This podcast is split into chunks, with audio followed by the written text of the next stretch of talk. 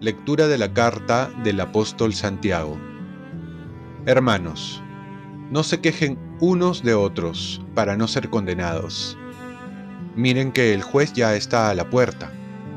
Tomen, hermanos, como ejemplo de sufrimiento y de paciencia a los profetas, que hablaron en nombre del Señor.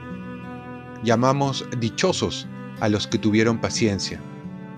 Ustedes han oído hablar de la paciencia de Job, sus sufrimientos, y conocen el fin que le otorgó el Señor. Porque el Señor es compasivo y misericordioso.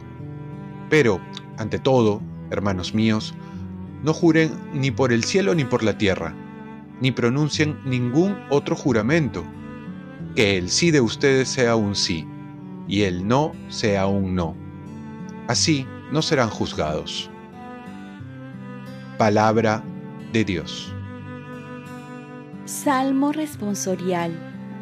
El Señor es compasivo y misericordioso. Bendice, alma mía, al Señor, y todo mi ser a su santo nombre. Bendice, alma mía, al Señor, y no olvides sus beneficios. El Señor es compasivo y misericordioso. Él perdona todas tus culpas y cura todas tus enfermedades él rescata tu vida de la fosa y te colma de gracia y de ternura. El Señor es compasivo y misericordioso. El Señor es compasivo y misericordioso, lento a la ira y rico en clemencia. No está acusando ni guarda rencor perpetuo. El Señor es compasivo y misericordioso. Como se levanta el cielo sobre la tierra, se levanta su bondad sobre sus fieles, como dista el oriente del ocaso, así aleja de nosotros nuestros delitos. El Señor es compasivo y misericordioso. Lectura del Santo Evangelio según San Marcos. En aquel tiempo Jesús fue a la región de Judea y al otro lado del Jordán otra vez se le fue reuniendo gente por el camino y, según acostumbraba, les enseñaba. Se acercaron unos fariseos y le preguntaron para ponerlo a prueba. ¿Le es lícito a un hombre divorciarse de su mujer? Él les replicó, ¿qué les mandó Moisés? Contestaron, Moisés permitió escribir el acta de divorcio y separarse. Jesús les dijo, Moisés dejó escrito este precepto teniendo en cuenta la dureza de sus corazones, pero al principio de la creación, Dios los creó hombre y mujer. Por eso dejará el hombre a su padre y a su madre, se unirá a su mujer, y los dos serán una sola carne de modo que ya no son dos, sino una sola carne. Lo que Dios ha unido, que no lo separe el hombre.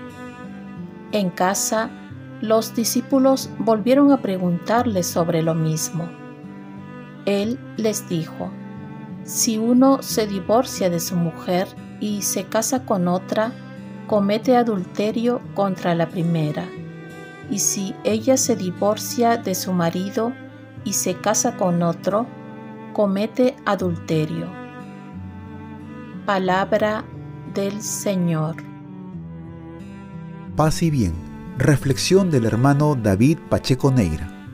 El matrimonio es para buscar la felicidad del otro. Ante la tentativa de una salida fácil ante las dificultades del matrimonio, la respuesta de Jesús nos lleva al plan original de Dios.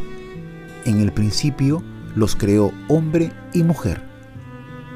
Y es que para Dios nada es improvisado. Hay un plan para cada cosa, para cada uno. Dios tiene un plan para la familia, el matrimonio, el sacerdocio. En el matrimonio la vocación original es indisoluble, pero por la dureza del corazón del hombre se permitió el divorcio. ¿Por qué la gente se divorcia? Hay muchos motivos que es bueno saber y reconocer. Menciono algunos. 1. Son matrimonios construidos sobre arena y no sobre el verdadero amor que es la búsqueda de la felicidad del otro más que de uno mismo. 2. Búsqueda unilateral de la propia realización en lugar de buscar la realización de ambos. 3. Falta de un verdadero conocimiento recíproco. En realidad no se conocen o se conocen superficialmente. 4. Expectativas exageradas que se hacen del otro, olvidándose de que son humanos y no ángeles, y por lo tanto tienen defectos, fallas, limitaciones, debilidades. Y 5. No encuentran tiempo para estar juntos.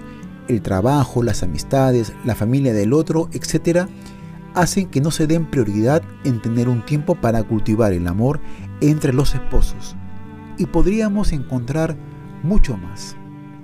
Ahora bien, la iglesia da la opción de la separación siempre y cuando se esté ante una convivencia imposible, cuando ya se han agotado todos los medios y los esposos llegan a lastimarse y lastimar a sus hijos por sus malas relaciones entre ellos.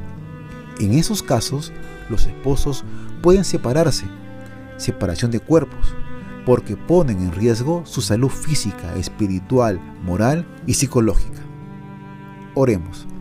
Virgen María, ayúdame a cultivar el amor cada día y que me una cada vez más a Dios para que no se me acabe el amor. Ofrezcamos nuestro día. Dios Padre nuestro, yo te ofrezco toda mi jornada en unión con el corazón de tu Hijo Jesucristo, que sigue ofreciéndose a ti en la Eucaristía para la salvación del mundo.